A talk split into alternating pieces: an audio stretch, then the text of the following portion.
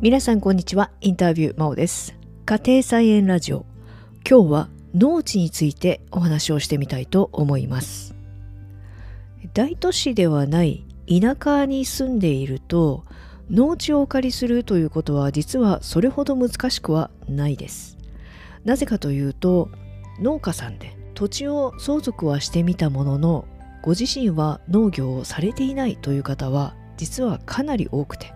でその方たちは農地を持て余したような状態になっています。これはなぜ持て余してしまうかというとまず一つには先祖代々の土地を売りたくはない。自分の代で手放すわけにはいかない。と皆さん口々におっしゃいます。でまああとはそれに関連しているとは思うんですけれどもご自身のお子さんやあるいはその先のお孫さんさらにその先の、え、続く自分のご家族に土地を取っておいてあげたいという気持ちもあると思います。ただですねこの土地というのはどういう状態で持っているかというので固定資産税が大きく変わってきます、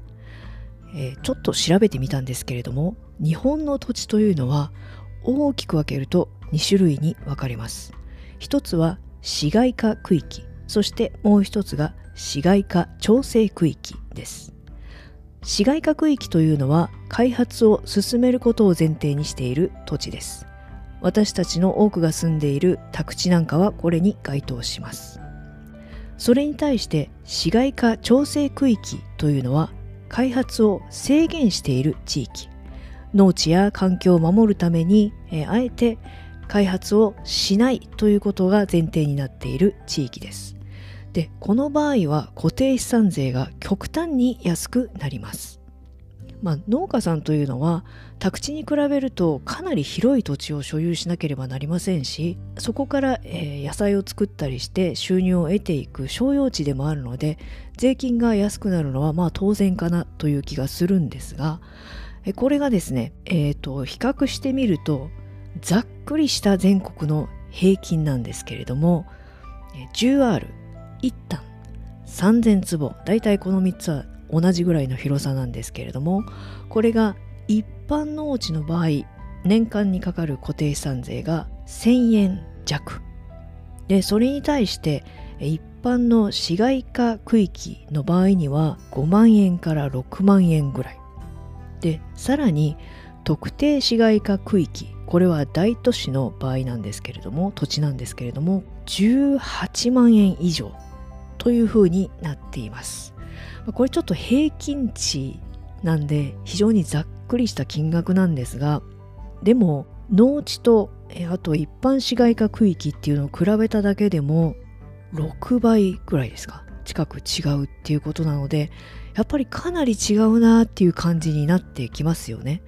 ただこのじゃあ農地というのは何なのかということになるんですけれどもざっくりこれも言ってしまうと農地として使われている土地ということです。つまり工作をしている土地っていうことになるんですが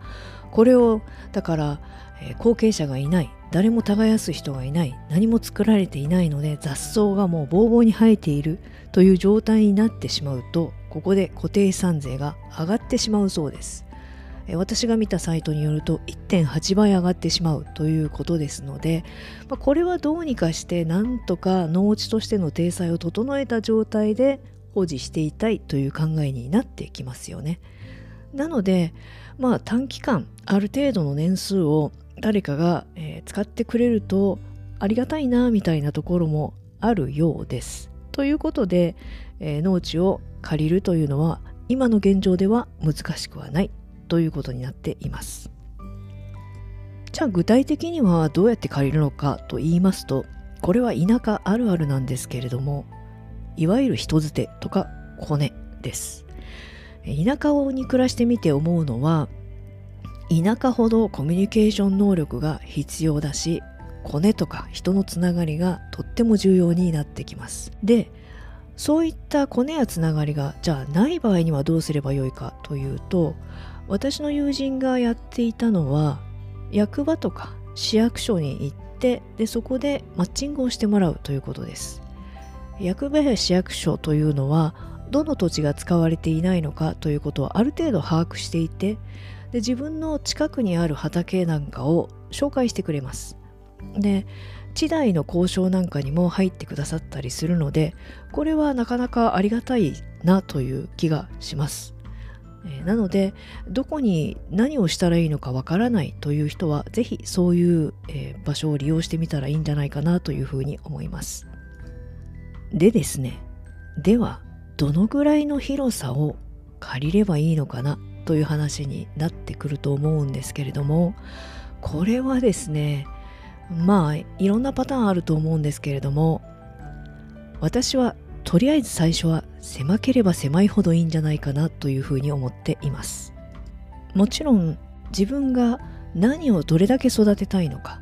あるいは自分一人でやるのか複数の人数でできるのかということにも大きく関わってきます。でさらに言えば人数がいなかったとしても農機具を持っている場合には工作できる広さというのは大きく変わってきます。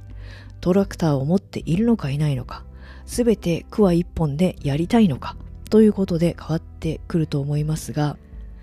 まあ、あまり広い土地を借りてしまうとひたすら草を刈っていてそれで疲弊して終わってしまうということにもなりかねませんのでできれば以前お話ししたように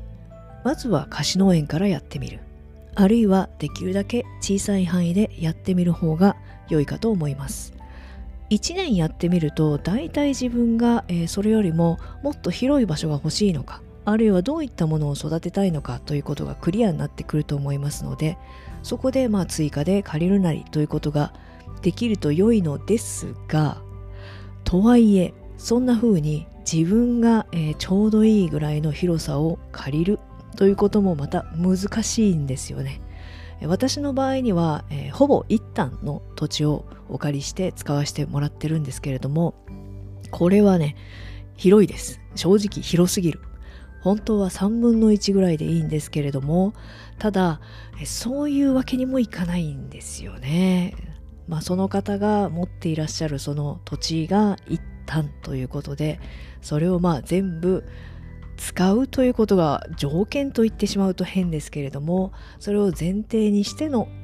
お借りできるという状態になっていますので、まあ、どうにかこうにかちょっと広すぎるなと思いながらも周りの方々の助けを借りながらなんとかやってきています。まあ、農地については日本の土地の何て言うんですかね特に田舎の土地の在り方方に大きく影響していますし